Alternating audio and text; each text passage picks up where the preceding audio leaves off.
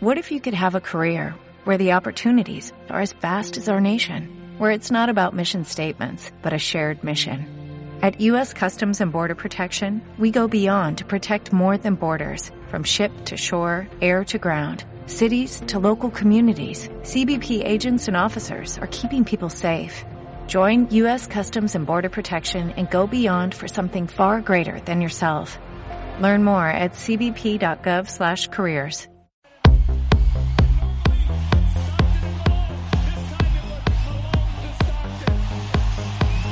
Bienvenidos al club.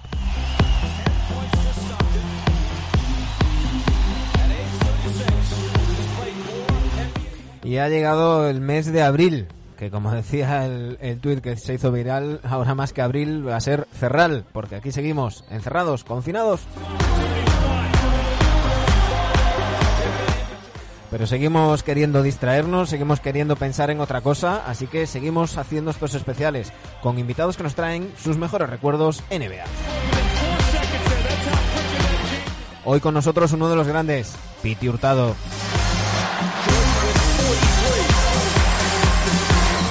Y uno de nuestros NBDectos de cabecera, Dani Egea.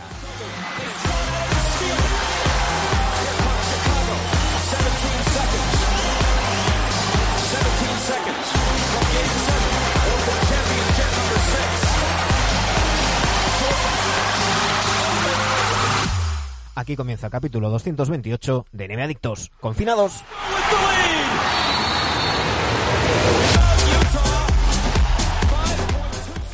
Buenas noches, Dani Gea. Hola, ¿qué tal? ¿Cómo estáis? Hay que decir que Sergio Jimón hoy es baja, pero por, no por nada de salud, sino porque eh, él, él, al igual que Dani, está teletrabajando estos días y hoy ha tenido un, un día de trabajo muy, muy, load muy largo. Load management. Sí, tal cual, load mana management. Load management. Vamos a que dejarle descansar, que si no se nos, se nos lesiona. Dani, ¿tú todo bien? Bueno, eh, una lástima porque hoy ha estado lloviendo todo el día y no hemos podido salir a, pasear, ¿no? Vaya lástima.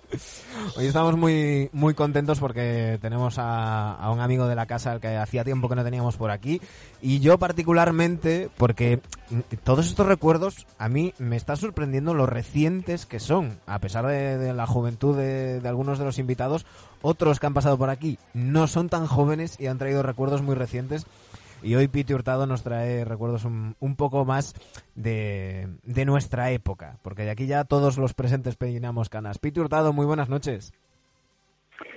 Muy buenas noches, ¿cómo estáis? Nada, muy contento de, hablar un ratito con vosotros, que sois eh, míticos de, del seguimiento de la NBA y, bueno, fenomenal, ¿no? Que podamos en este periodo un poquito más oscuro encontrar eh, ratos de, diversión y, recordar grandes momentos de, nuestra competición. Mm.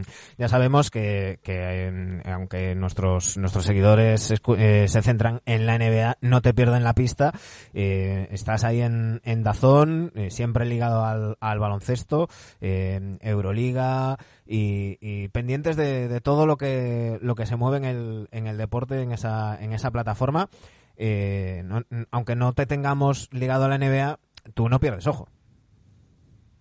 Bueno, este año efectivamente, ¿no? Estoy laboralmente muy metido en Euroliga y Eurocup, ¿no? Que es el proyecto inicial de baloncesto de, de que es la, la plataforma para la que estoy comentando y analizando partidos, pero evidentemente la NBA siempre está ahí, ¿no? Ha estado ahí desde eso, esos 13, 14 años que vamos a comentar esa época, ¿no? De, del back to back y hasta ahora y evidentemente eh, ahora es un poco más como hobby o bueno o pequeñas entrevistas cosas un poco fuera o algunos análisis que hago yo por fuera pero la NBA es eh, pura inspiración y la NBA con, con, todos los matices que tiene y el nivel de conocimiento que hemos adquirido y estas últimas temporadas ahí en, Movistar Plus realmente que, que nunca se deja de lado porque la actualidad la da la NBA la pauta la marca la NBA, como hemos uh -huh. incluso con, con, esta pandemia a nivel deportivo, digamos, de las cancelaciones, con lo cual es la, es la gran competición mundial.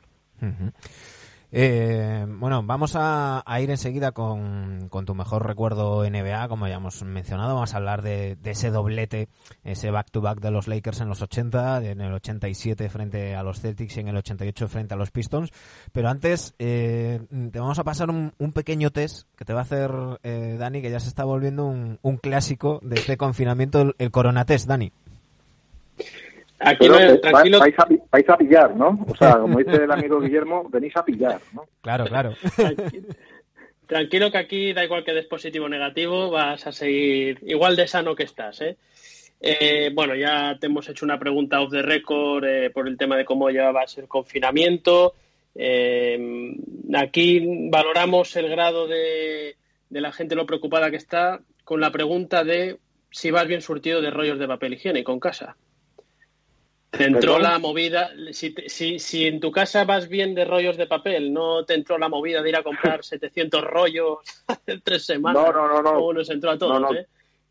De hecho, que bueno, como nos toca cuando tienes que comentar y analizarse de observador, lo que he observado es que últimamente los anaqueles, mm, yo miro mucho el tema de los anaqueles porque he entrenado en Venezuela, he entrenado en países donde hay veces que no encontraba todos los productos que querías en el súper, ¿no? Y ahora los anaqueles han, han basculado un poco como si fuera una zona impar. Eh, ahora hay menos lejía, menos guantes, eh, pan bimbo, pero vuelve a haber papel higiénico y en mi caso ha habido papel higiénico siempre, pero no por un, digamos, por un, por un exceso de de, plantilla, digamos, sino porque lo, ha habido y no ha habido necesidad en ningún momento de. Tú eres como yo, ¿no? Piti, tú eres como yo, ¿no? Que ves un, un 3x2 y coges 12. No, no, al principio no me gusta ir muy cargado, ¿no? Entonces casi prefiero ir a las tiendas que están cerca de casa que no ir al gran supermercado para hacer eso. Es que cuando empezó Dani a hacer este, este test y, y preguntaba los rollos de papel, digo que no me pregunte a mí, porque a mí me pilló con muchísimo, pero pero antes de todo esto, porque yo soy así. Yo, luego, luego me el ahorrador. no, pero digo, ya que está la oferta, total, es algo que no caduca, lo voy a usar, tengo sitio, pues venga, para adelante. Eso no se te va a poner malo, eso nunca se te pone malo. Eh, dos preguntas en una, Piti. Eh, vámonos ya a la NBA. ¿Qué crees que va a pasar con la NBA? ¿Qué crees que va a hacer Silver? ¿Se va a reanudar? ¿Cómo crees que se va a reanudar? ¿Se carga la temporada regular? ¿Vamos directos a playoff? Y te pregunto también, ¿qué harías tú? ¿Qué harías tú? ¿Si irías directamente a playoffs o, los meterías todos en Las Vegas o en Hawái, como se está hablando ahora?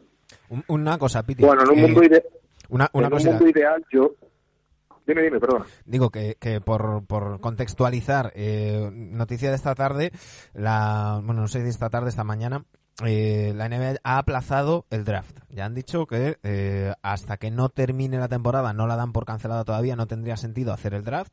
Recordemos que el draft de la WNBA sí que va a seguir adelante, va a ser telemático y, demás. Eh, la NBA ha dicho que el draft de la NBA se aplaza, no han puesto fecha, hasta que no se termine la temporada no se, no se hará el draft. Bueno, tiene lógica, ¿no? Porque no puedes hacerlo con, la temporada ni siquiera por, por definir, ¿no? Bueno, en un mundo ideal, en lo que queremos, que somos un poco todos aficionados como primera como primer escalón, ¿no? De nuestro conocimiento de la NBA, pues nos gustaría que junio, julio, incluso julio, agosto, la NBA que tiene un inicio más tardío, eh, se pudiera disputar casi al completo, ¿no? Un poquito más condensado lo que queda de liga regular y ver exactamente cómo se hacen los playoffs por derechos de televisión mm, van a intentar hacer algún formato. Eh, no pueden tirar la competición abajo. Mm, ¿Cuál es el tema? Que tienen que encontrar un momento adecuado a nivel sanitario. Eh, todos ahora estamos pensando en qué va a pasar con, con las ligas, qué va a pasar con campus de verano, qué va a pasar con muchas cosas. Pero el tema es que, mm, bueno, nosotros vamos más tarde que China, obviamente, una semana más tarde que Italia, Estados Unidos viene 10 días más tarde que, España y todavía, todavía tiene lo gordo que, que, sufrir, esperemos que no, que me equivoque y, lleguen los calores y haya muchas zonas donde se pueda estar eh, sin unos, grandes contagios. Entonces, yo lo que creo, o sea, a un nivel ya más lógico, más con los pies en la tierra, es que van a tener que hacer algo muy condensado, muy condensado porque no te vas a ir a septiembre a jugar las finales, ¿no? Eh, lo que pasa es que, claro, ahora mismo las, las televisiones están empezando a congelar pagos y eso sí que es un grave problema porque es verdad que los jugadores están haciendo un gran trabajo de solidaridad, de poner dinero para los empleados, pero claro, esta maquinaria necesita mucha grasa para, para funcionar y si las teles paran porque no pueden pagar, porque tienen que pagar también otras cosas y sus empleados y demás, entonces tienes un problema y tienes que intentar cerrar eh, la competición de alguna forma para llegar a un acuerdo con las televisiones para que te den, si no es el 100% del 30% restante que falta de competición, pues bueno, llegar a un acuerdo porque tú le das algo a cambio, ¿no? Eh, entonces es muy complejo. Yo creo que ahora mismo nadie tenemos ni idea, no soy capaz de definir exactamente porque esto cambia día a día, parece que en España hemos llegado al pico, pero fíjate cómo está Nueva York, sin embargo California está tranquilo El tema es que volvamos y haya un contagio en la primera liga que empiece. Entonces, como ha pasado en Japón, que empezaron y han tenido que cancelar otra vez, yo creo que tenemos que tener pies de plomo y tenemos mucha ansia, todos, yo el primero a nivel económico, pero no no puede ser, ¿no? Hay que, hay que esperar al acontecimiento. Y bueno, olvidémonos de este maldito virus, de lo visto hasta ahora. Imaginemos que estábamos ya casi tocando ya playoffs. ¿A quién veías tú en las finales NBA, Piti? ¿Quién veías campeón? ¿Y a quién veías MVP de la temporada? Olvidémonos de todo lo que ha pasado, ¿eh? Sí, sí, sí. Eh, bueno, yo, mm, mal que me pese, mm, veía Milwaukee al final del este. Porque, mm, digo mal que me pese porque siempre he sido un poco, no digamos hater, pero sí refractario a la, la situación de jugar con Antetokounmpo sin amenaza de tiro en playoffs. Pero me parece que este año estaban cumpliendo una liga regular muy completa, más que más que nunca, ¿no? Eh, me, digamos que me tira más el corazón por Boston, hablando hablando del este, pero realmente veía a Milwaukee más completo en todo, ¿no? A nivel físico, eh, series a, a, muchos partidos, esa es un poco mi sensación. Y por el oeste, sí que eh, me parece que, que, que Lakers y Clippers nos tendrían que dar una final de conferencia tremenda. Ahí no me atrevo, eh, soy muy malo para pronosticar, no me atrevo a decir quién, quién debería estar en MVP de la temporada. Yo creo que bueno pues que va a ser muy difícil que la competición entre Antetokounmpo y, y LeBron. Me gustaría que LeBron no digo que casi como último premio, porque lo veo muy fresco, pero quizá cerca de ello. ¿no? Uh -huh. Uh -huh. Bueno, habrá que ver cómo, cómo retoma todo, eh, porque una de las cosas que se está comentando es que después tendrán que hacer una mini pretemporada y volver al punto de forma. Eh, habrá que ver, eh, hoy hoy se preguntaban, hoy hablaban con, con Sean Marks, general manager de los Nets, y le preguntaban si estarán eh, Kevin Durant y Kyrie Irving en verano para jugar y decía, bueno, habrá dependerá de, de cuándo y de las fechas y demás, o sea que, bueno, habrá que ver el estado de forma de los equipos y, cómo se, se, recupera todo. Eh, Piti nos, nos trae unos de los recuerdos que, que a mí me, me, pilló de pequeñito, pero, pero sí que me, me, me enganchó a, a, la NBA y son esos Lakers del, del Showtime. Eh, os tengo una, una sorpresita, la presentación del sexto partido de las finales del 87. Good afternoon, ladies and gentlemen, and welcome to the forum for Game 6 of the 1987 NBA Finals.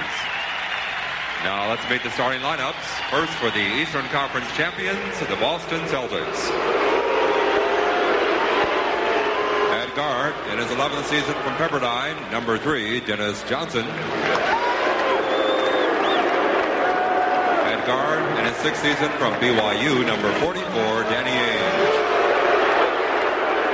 At center in his 11th season from Centenary, double zero, Robert Parrish. At forward in his seventh season from Minnesota, number 32, Kevin McHale. Also at forward in his eighth season from Indiana State, number 33, Larry Bird coach for the Celtics in his fourth season, Casey Jones. Now for the Western Conference champions, the Los Angeles Lakers. At forward in his fifth season from North Carolina, number 42, James Worthy. Forward in his second season from Oregon State, number 45, A.C. Green.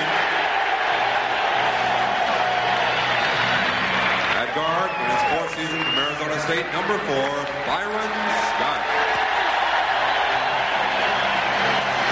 At guard in his eighth season from Michigan State, number 32, Irvin Magic Johnson. And at center, the captain in his 18th season from UCLA, number 33, Kareem Abdul-Jabbar. Se venía abajo el, el mítico forum de, de Inglewood, eh, ahora comprado por, por el, el, dueño de los, de los Clippers, por Steve Malmer, eh, con la presentación sobre todo de, de Magic Johnson y de, y de Karim Abdul-Jabbar. Eh, estas finales del 87, Piti, eh, quizás el, el broche a esa rivalidad de los 80 entre Celtics y, y Lakers, ¿no? Bueno, totalmente, ¿no? Eh, y ahí está el ambiente. Yo creo que por mucho que luego los Bad Boys fueron quienes fueron, ¿no? Eh, los Celtics presentados en el Forum de Inglewood, eh, fíjate Robert Paris, ¿no? Como, era, como era eh, abucheado, ¿no? Que para mí Danny Ainge, una muestra... ¿eh? Danny Ainge también le cae una buena. Sí, porque era un tío muy... Ahora, claro, ahora la gente joven o la gente que ve ahora NBA lo, lo tiene muy bien conceptuado porque lo es, ¿no? Un gran general manager, pero era un jugador que salía del banquillo y él sabía cuál era su papel, que era tirar de fuera, que tiraba muy bien, como buen mormón, y luego también era un tío muy eh, picajoso, un tío que en cada bronca estaba ahí metido y, y, que realmente le gustaba, y sabéis que esta serie y estos años pues había, había Gresca y había, hubo mucho, esta serie tiene, tiene varias peleas, pero curiosamente los Lakers eran un poco los, los abanderados del juego ofensivo. Ellos, ellos en el 87 en liga regular creo que promedian como 117 puntos por partido, que ahora se habla que la NBA actualmente lleva los Lakers el Showtime eh, el gran paradigma del contraataque, sin tirar tanto de tres, anotaba muchísimo, sobre todo por defender bien y por un gran dominio del rebote y del primer pase de contraataque. Eh, era un, estilo de juego donde mm, frecuentemente veíamos rebotear bien a Karim, bien al propio Magic, que, reboteaba bastante, y, uno que salía como una flecha siempre era James Worthy, que luego hablaremos más de él por las finales del, del 88, y esos contraataques, mm, Michael Cooper, AC Green, eh, Magic pasando, mirando para el otro lado, eh, era, era mm, a toda velocidad y, impredecibles. Sí, eh, James es verdad que es el, es el tercero ¿no? del Big Street, pero Michael Cooper y Byron Scott eh, se, mm, hacían muy buena masa con Magic Johnson porque los dos eran escoltaleros, pero podían jugar de uno. Los tres podían defender casi a, cualquiera del perímetro, incluso a cuatro, porque Cooper era muy buen, muy buen defensor. Y todos terminaban muy bien el contraataque, porque recordamos a Worthy con esas finalizaciones, eh, con esas extensiones, pero, pero digamos que Cooper y Scott también se complementaban muy bien con Mali. Y no olvidar a Karina Abdul-Jabbar, que recordemos que en esta eh, tiene 39 y 40 años cuando gana estos dos últimos títulos, o sea, y en el de los 39 años creo que anota por encima de 20 puntos por partido en las finales. Entonces, eh, Karina Abdul-Jabbar, mito total, cuando hacemos siempre actualmente ese, bueno, pues esa discusión, esa discusión eterna si Michael Jordan o LeBron James, bueno, yo siempre siento, es verdad que yo veo jugar solo muy al final de su carrera a Karim, jugar bien y ser determinante, pero claro, siempre nos olvidamos de, de Karim y de Bill Russell, porque Will Chamberlain fue un gran anotador, pero Karim ganó seis anillos, siendo muy importante en los seis, y Bill Russell, ¿qué decir de él? eh, por cierto, hoy, no sé si era hoy o ayer, que la ESPN estaba eligiendo al, al a la cabra, al GOAT del de, baloncesto universitario, ha sido elegido Jordan, y había mucha gente que decía, pero vamos a ver, eh, el propio Magic Johnson ponía un tuit, eh, decía, tres temporadas en NCAA en, en UCLA Em, eh, por entonces Liu Alcindor, tres títulos, un balance de 82-2 y tuvieron que cambiar las normas, prohibieron los mates y que por eso eh, desarrolló el mítico Skyhook Karim porque dominaba tanto que le prohibieron hacer mates. o sea, admiración a Jordan, pero en baloncesto universitario no hay color. Yo creo que pierde un solo partido, tengo que mirarlo bien. Tú has dicho dos. 82-2. Eh, lo, lo, consulté, lo consulté. 82-2. Sí, sí, ¿no? Hmm. uno o dos partidos me parece tremendo eh, en temporadas de muchos partidos porque efectivamente llegaban llegaban a la final siempre y, bueno fue, fue, increíble en liga universitaria pero fue eh, de los pocos que han conseguido triunfar en, high school triunfar en liga universitaria y triunfar en la NBA con una carrera muy longeva y muy importante en todos sus años este anillo del, del 87, estas finales, que los, los Lakers pudieron eh, finiquitar en, en, cinco partidos, pero finalmente acabaron en seis y, consiguen el, el, anillo en, en Imblewood, en el, en el Forum, eh, con, una victoria contundente eh, por, por, más de 10 puntos y, y que pone aunque ellos aún tendrían un anillo más, aún jugarían las finales del 91 ya sin, sin Karim, eh, ponen final a, la rivalidad y el final casi casi de, estos míticos Celtics, ¿no? Sí, yo creo que mm, es el punto culminante de una rivalidad muy bonita, ¿no? Porque eran dos mundos diferentes, ¿no? Eh, pues lo que es la sociedad más, eh, no más europea, pero sí más, influida por la migración europea, que es la de la, ciudad de Massachusetts, contra los Lakers y Los Ángeles y, el, modo de jugar de cada uno. Luego con el tiempo lo he revisado, incluso en el libro que, escribí con Antonio Pacheco hablábamos mucho de, quién era mejor pasador, si, si Magic o, Larry, porque claro, Larry Bird, yo era muy de los Lakers, estamos hablando de que yo tenía 13, 14 años y empiezo a ver las finales, eh, porque se daban muy pocos partidos, la del 87 se da muy poco, en el 88 se cubren más, y Larry Bird era el enemigo, ¿no? Luego ya cuando lo revisitas sabiendo un poquito más o teniendo más experiencia, más que sabiendo más, te das cuenta que Larry Bird era una maravilla. En esas finales juega por encima de 40 minutos, que Magic no llegaba a ese, a ese punto, y claro, te hace muchos puntos, muchísimos rebotes y muchas asistencias sin ser el hombre que sube la bola. Mm. Con lo cual Larry Bird, dentro de un juego en estático, casi era mejor pasador que Magic, ¿no? Siendo Magic, eh, bueno, pues el gran paradigma del pasador en la NBA y el hombre que cambia el juego, o la rivalidad cambia el juego, pero con un Magic que lo que hace es vender continuamente cada acción que, hace.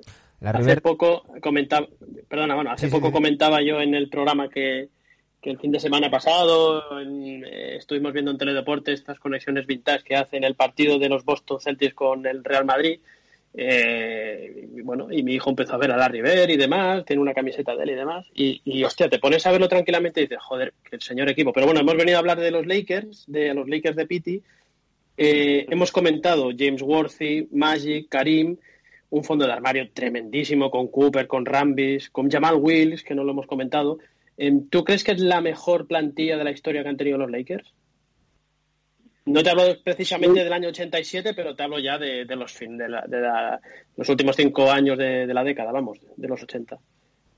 Es muy buena pregunta, muy buena pregunta, porque luego eh, es cierto que cuando vemos ganar a Kobe con Shaquille O'Neal, vemos a dos eh, jugadores, eh, bueno, impresionantes, vemos a Andrés Fischer, por ejemplo, pero no sé, quizá también es un poco idealizar lo que lo que tú ves de joven, ¿no? A mí me parece que James Worthy era un jugador eh, oscurecido por, los, por, estos dos grandes nombres, pero que hubiera sido un hombre de 30 puntos o 27 puntos por partido en muchísimas franquicias porque tenía muchísima capacidad. Y, bueno, eh, para mí sobre todo lo que hace el cambio y lo que puede meter en la discusión de la mejor plantilla es el fichaje de Richard Thompson, que el padre de, Clay, que él era un jugador eh, muy bueno, en Portland, bueno, uno de los mejores anotadores, y viene para sustituir a, Karim, eh, para darle minutos a Karim, y yo creo que está una rotación magnífica. Yo creo que sí, yo creo que más el 87 que el 88, los Ángeles Lakers tienen la mejor plantilla de su historia. Michael Thompson, recordemos que fue número uno del, del draft, y, y esa plantilla que, como decimos, hizo doblete, hizo back-to-back, eh, logrando en el 88 el que sería el último título de, de, los Lakers hasta eh, aquel three-pit de, de, Kobe y, y Shaquille. Eh, comentaba Piti que, que las finales del 88 apenas se, se dieron, pero que las del 88 tuvieron más seguimiento. Tenemos aquí un, un documento que va a traer muchos recuerdos haber tenido la ocasión tan clara para haber ganado la eliminatoria en el sexto encuentro y no haberlo logrado. Y ahí tenemos precisamente a Billy Laimbier que intentó cinco tiros el otro día, no consiguió ninguno y que estuvo francamente mal. Y ya ha comenzado el encuentro con balón favorable a los Lakers y ese es Magic Johnson como habitualmente estamos acostumbrados a ver. Y otro duelo que también estamos acostumbrados a ver. Ha fallado el primer tiro Karim, esas finales del 88 con Ramón Trecet, eh, que, comentaba antes eh, Piti el, papel de, Karim. Eh, yo estuve el otro día volviendo a ver este, este partido, este séptimo partido del 88, el partido del triple doble de James Worthy, que le da el, MVP de las finales, además de que había hecho otros seis partidos muy buenos. Em, y, y Trecet está todo el rato diciéndole a Karim que se retire, porque mm, tarda mucho en anotar la, primera canasta, pero la labor defensiva de, de, Karim también era, era básica. Eh, ¿Cómo nos quedamos a veces nada más que con los puntos, eh, Piti? Bueno, totalmente. Yo creo que Karim era un hombre y de lo que no se acuerda mucha gente que también pasaba muy bien la bola. Es verdad que ellos tenían a Magic, tenían a, a que era otro gran pasador, incluso a Michael Cooper, pero Karim hacía muchas cosas en el campo. Tapaba, como tú bien has dicho, era fundamental, era el mejor taponador del equipo y, el siguiente año anota menos, evidentemente es un poquito más mayor, no, no te llega a los 20 puntos, creo que en liga regular eh, hace 14, pero bueno, hace un montón de cosas en la pista porque era muy listo. Dentro de ese punto amargo o ese punto un poco vinagre que tenía Karim Abdul-Jabbar, que era un tipo no demasiado, por eso yo creo que Magic le da, eh, bueno, cuando llega en el año 80-81, le da esa pieza que, le faltaba a los Lakers de talento y de, y de trasladar al público más cosas. Lo que pasa es que esta plantilla del, del 88 a mí me parece un poquito peor, eh, un poquito menos conjuntada. Es verdad que Karim es más mayor y ellos eh, hacen muy buena temporada, pero fíjate que en playoff ganan la primera ronda a San Antonio 3-0, eh, pero luego hacen 4-3 contra Utah, 4-3 hmm. contra Dallas Mavericks, Rolando Blackman, y 4-3 contra Pistons. O sea, ellos llegan... Y sufriendo mucho, sufriendo mucho además, porque ya, no solamente un... Porque lo, lo que comentamos siempre, hay hay resultados y luego hay sensaciones. Tú puedes pasar con un 4-3 eh, porque tuviste dos partidos que te despistaste un poco, pero no, no, hasta en las victorias la sensación era de, que los Lakers, como dices tú, Piti, iban con el gancho. Sí, iban con el gancho, quizás, bueno, pues porque venían de haber ganado el año anterior, siempre, no que te confíes, pero sí que todo el mundo va más fuerte contra ti, eh, todos tienen un año más, eh, Karim con esa estatura, pues, eh, joder, nació en el año 47, ¿no? O sea, ya, ya, ya mm. es mayorcito, son 40, 40 años y acumular partidos, porque el año anterior, pues bueno, a la que descansas uno o dos porque solventas bien la serie, pasa que ahí es cuando da el paso adelante James Worthy, que era lo que tú sugerías antes. Mm. Mm. Dani. Bueno, eh, esos, esos Utah Jazz de Adrian Dudley, que por haber nombrado a Rolando Blackman, hostia, yo no me quiero olvidar de Adrian Dudley en aquellos Jazz, que era tremendísimo. Eh, unos Lakers que se enfrentan en las finales a los Pistons, los malvados, los que nadie quería ver, los bad boys de la liga. Eh, ya por entonces eh, se llevaban eh, pues eliminando a Jordan y demás. ¿Tú cómo veías aquellos Pistons contra o cuando llegaron a esas finales? ¿Los veías como el lado oscuro de la fuerza? ¿Les tenías más ganas de ganarles a, a aquellos Pistons, Piti? Bueno, veníamos de esa rivalidad con Boston. No teníamos tan claro en España, o por lo menos no tenía tan claro yo, con mi conocimiento, bueno, pues de, algunas revistas y demás de, la NBA, que realmente mm, fueran el rival, eh, el rival que luego fueron, ¿no? Nos dimos cuenta más en el año 89 cuando cuando pasamos por encima de, de, mm de Lakers, es verdad con una lesión de, de Magic Johnson, pero Detroit ya era mejor en ese momento.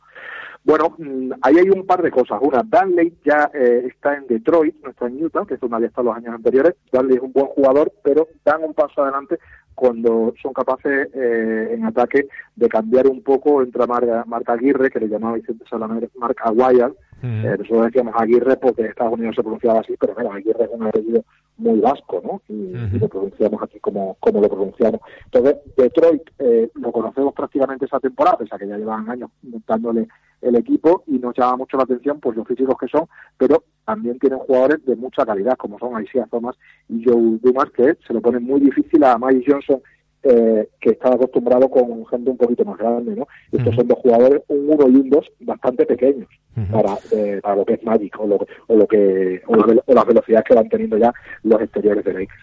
El mítico eh, Isaiah Thomas que, que sufre en el sexto partido un esguince de tobillo tremendo y que en este séptimo por, por, por, momentos la cojera es, es total y absoluta, pero sigue jugando, sigue yendo, sigue yendo a por todas y, y, finalmente consiguen imponer su ritmo los, los Lakers, eh, lo que hablábamos antes, ¿no? De jugar rápido. Eh, eh, los, los Pistons intentaban jugar en estático, más defensa. Duro daban los dos equipos, porque decimos de, los Lakers, el Showtime y demás, pero en los 80, si no defendías duro, no te comías un colín, ¿eh, Piti? Yo creo que había que defender duro. Ya estamos llegando ahí a los 90, donde evidentemente todavía eh, se, va defendiendo más duro aún, ¿no? Y, los playoffs siempre, da igual la temporada, la época que sea, se ha dado más. Incluso en la época actual, que se, se anota mucho, eh, y muchos equipos anotan mucho, no como aquí, que quizá la Lakers y algunos sí los que anotaban más, pero sí, sí, sí que todo el mundo tenía que defender. Entonces, por eso eh, en Detroit sí que estaba muy definido los que cargaban el piano al camión y los que tocaban el piano, ¿no? Y, y Danley, eh, Isaiah Thomas y, y Dumas eran los que lo tocaban, ¿no? Y me gusta que hayas destacado este momento de, de Isaiah Thomas, porque es verdad que se lesiona, pero el tío vuelve a la cancha totalmente cojo y hace yo recuerdo tres, cuatro jugadas increíbles que yo me quedo anonadado, es verdad que yo iba muy con los Lakers, de decir, pero ¿y este tío cómo puede ser tan bueno, no? Dilo, dilo Pite, este cabrón, porque todos pensábamos, este cabrón cómo puede ser tan bueno. No, luego, tenemos una sensación, cuando empezamos a saber más, pues de un poco aquel boicot que le hizo Michael Jordan, mm. luego ya cuando discutes con Mike Johnson, luego cuando sabemos más de literatura y de internet y sabemos más de la historia, de lo que pasa también con el Dream Team contra él. Entonces sí que sí que y, también porque le hace una, una, una etapa muy mala ahí con New York Knicks, ¿no? Ya en, mm. despachos y demás, ¿no? Entonces ya te empieza a caer un poco peor, pero en ese momento es como el Magic, como decían, de bolsillo, ¿no? Eh, un tipo que podía jugar y podía sonreír y te caía bien de cara al público, ¿no? Eh, ahí es cuando te das cuenta que, que joder, que, hay veces que es casi mejor no saber tanto, ¿no? Comentabas de la, de la cobertura que había de la NBA en, en, esa época.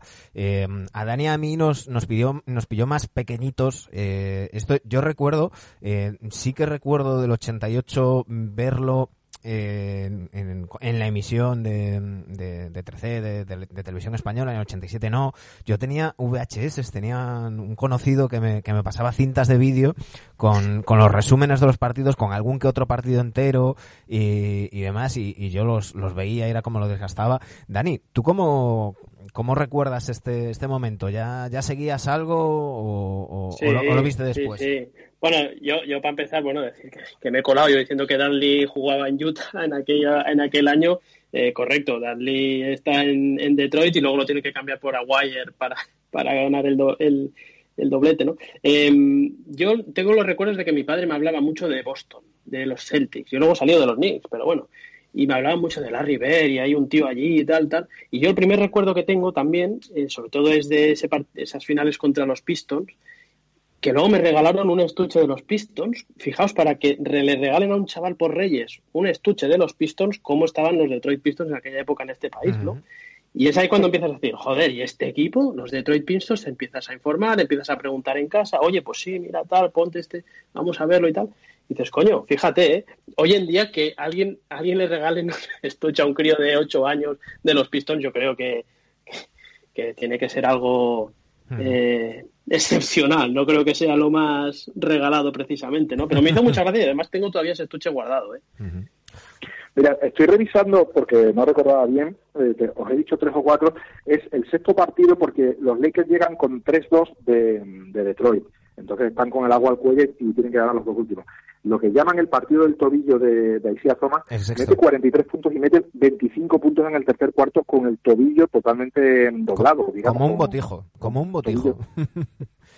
Sí, sí, Y, es increíble cómo anota, porque realmente se echan encima de él y hay muy buenos defensores, ¿no? Pero bueno, es un partido increíble y yo lo tengo en la memoria. Y yo también tengo el recuerdo de bueno, de verlo en la televisión de la de la habitación de mi abuela Petra, que eh, durante el año no podía ver si había partidos que no ponían muchos, evidentemente, pero ella se iba en mayo aproximadamente a Granada con otros primos que, tenemos allí y bueno, entonces yo tenía como la, habitación de mi abuela donde yo me metía ahí para que no me escucharan en el salón mis padres que, que de madrugada me levantaba y me ponían el partido con esos 13 o 14 años que, que casi no tenías permiso, ¿no? Porque era una cosa muy rara el quedarte de madrugada a ver un partido somos, somos unos frikis y unos, unos NBA adictos y, y por supuesto tenemos que, que, mencionar al gran James Worthy con ese, ese triple doble en el, en el séptimo partido para, para ganar el anillo y, y, dando ese paso adelante que decía que decía Piti.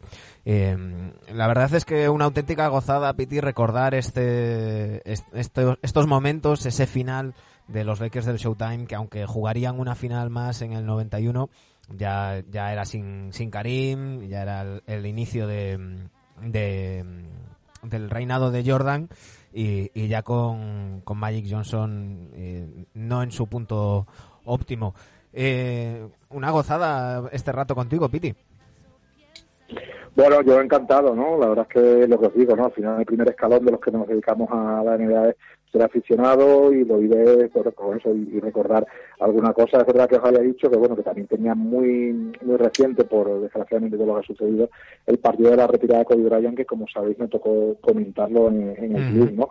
Pero casi al final mejor que Sí, sí, mejor que, me lo pisaran porque hemos recordado momentos y nos habéis hecho recordar eh, cosas muy chulas, ¿no? De, unos Lakers que, bueno, que los tienes idealizados porque si me pongo a ver los partidos enteros seguramente empieza a haber cosas que no me gusten, ¿no? Los tienes idealizados porque son es el primer enamoramiento que tienes con la NBA. Mm. déjame decirle, déjame decir Manu muy rápidamente mm. eh, a Piti, yo te he disfrutado eh, eh, escuchándote hacer NBA y analizarlo, te disfruto ahora en Dazón, viendo Euroliga, y esto es una opinión personal, ojalá te vuelva a ver disfrutar, o te ojalá vuelva a disfrutar oyéndote hacer NBA. Esto. Y no hace falta que respondas porque hay eh, tal, ¿vale? Pero yo te echo mucho de menos en la NBA, aunque yo estoy abonado a Dazón, que por cierto, a ver qué pasa con las costas, que no estamos viendo nada, pero bueno, eh, que, te, que disfruto mucho en la Euroliga, pero me molabas mucho con, con, la NBA también. Eh... Muchísimas gracias, lo has dejado ahí votando y votando está porque todos se quedado en stand-by, con lo cual, pues bueno, seguiremos este tiempo sin baloncesto, recordando cositas y nada, y pasándolo bien y, quedándonos, como dice la canción, en nuestra puta casa, que es lo que, lo que toca, que todo el mundo se quede en casa, que si nos quedamos todos, esto pasará antes y, saldremos antes. Ayer recordábamos y escuchábamos tu narración con Fran, con Fran Fermoso de, ese último partido de, de, de Kobe, y se la poníamos aquí a, Rodrigo Azurmendi. Hoy hemos disfrutado contigo recordando ese doblete de los 80, ese back-to-back del 87 y del 88 de, de los Lakers. Piti, eh, ya sabes que esta es tu casa, un auténtico placer. Un fuerte abrazo y a cuidarse. Manu, Gea, muchísimas gracias a vosotros y como tú has dicho, ¿no? Desde el sur, desde, que se yo, fue Girola, pasando por Cáceres hasta llegar a Galicia, todo el mundo en casita, hasta que todo esto remita y realmente podamos volver a ver baloncesto en vivo. Un abrazo para todos. Un fuerte abrazo, Piti. Dani, a ti te escucho mañana. Seguimos con a nuestros especiales. A ver cuándo me hacen load management a mí, ¿eh? que esto cada día. bueno, yo si quieres, si quieres lo hacemos mañana, pero mañana tenemos a Xavier San Martín y vamos a hablar de algo que a ti te tocó muy cerca y que te gusta mucho. Mm, tú verás. Ahí te lo dejo. Dale una vuelta. Empieza por eso, chicos. Un fuerte abrazo. Hasta mañana. Cuidado mucho, Manu. A todos los que nos escucháis eh, vía iBox, iTunes, Spotify o YouTube, muchísimas gracias por estar ahí. Volvemos mañana. Cuidaros mucho.